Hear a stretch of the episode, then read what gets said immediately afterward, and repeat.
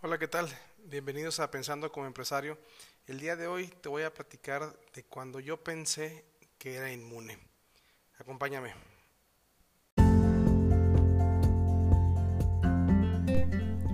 Hola, mi nombre es Luis Felipe Ríos y esto es Pensando como empresario, en donde comparto anécdotas, reflexiones y pensamientos que intento aplicar a la vida de los pequeños empresarios y emprendedores.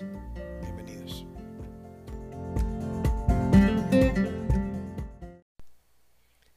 Había logrado superar las cuatro horas de la pandemia, pero llegó la quinta y de esa no me escapé.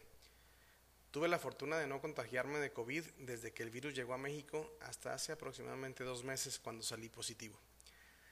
Afortunadamente ya con las vacunas las molestias fueron leves y a la semana ya estaba circulando de nuevo como si nada. En cierto momento leí que había organismos inmunes a la enfermedad, ya que al estar con alta exposición al virus no se habían contagiado y por ello eran estudiados para el desarrollo de medicamentos y vacunas. Confieso que llegué a pensar que tal vez yo podría ser alguno de estos casos, sin embargo, la dura realidad llegó. Esta misma sensación de inmunidad la llegué a sentir antes de la pandemia, pero con mi negocio. Todo iba muy bien hasta la noche, hasta que, perdón, de la noche a la mañana, todos mis negocios cerraron y los ingresos se cayeron y se fueron a cero. Algunas sucursales abrieron hasta después de tres meses y otras más no sobrevivieron, como muchos otros negocios en todo el mundo. Fue como un balde de agua fría para mí.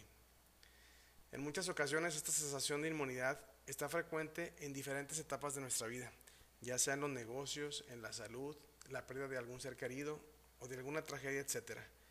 Es muy fácil entrar en una zona de confort cuando las cosas van relativamente bien y normalmente pensamos, ya sea consciente o inconscientemente, esto no me va a pasar a mí. Pero la pregunta es, ¿y por qué no? ¿Qué tenemos de especial? ¿Por qué a nosotros no nos debe pasar y a otras personas sí? No se trata de, ser pesimista ni mucho menos sabe de mal agüero, sino solo de hacer una pequeña reflexión y tratar de estar lo mejor preparados en la medida de lo que sea posible ante cualquier eventualidad que se nos pueda presentar.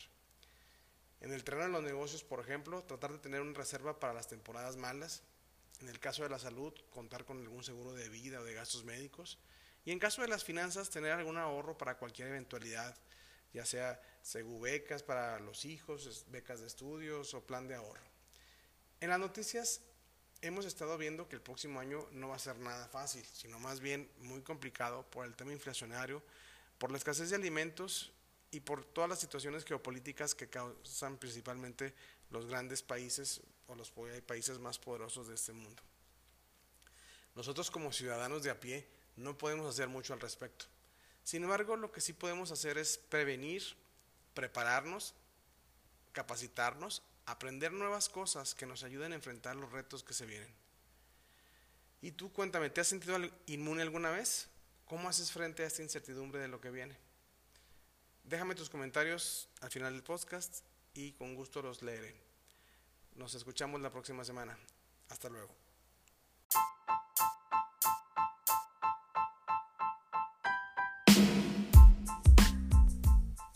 Gracias por escuchar Pensando como empresario. Si te gustó este episodio, por favor compártelo con alguien que le pueda ser útil y visítanos por favor en la página de pensandocomoempresario.mx donde te voy a compartir las 10 actividades que debes de hacer para generar clientes en la era digital. Gracias.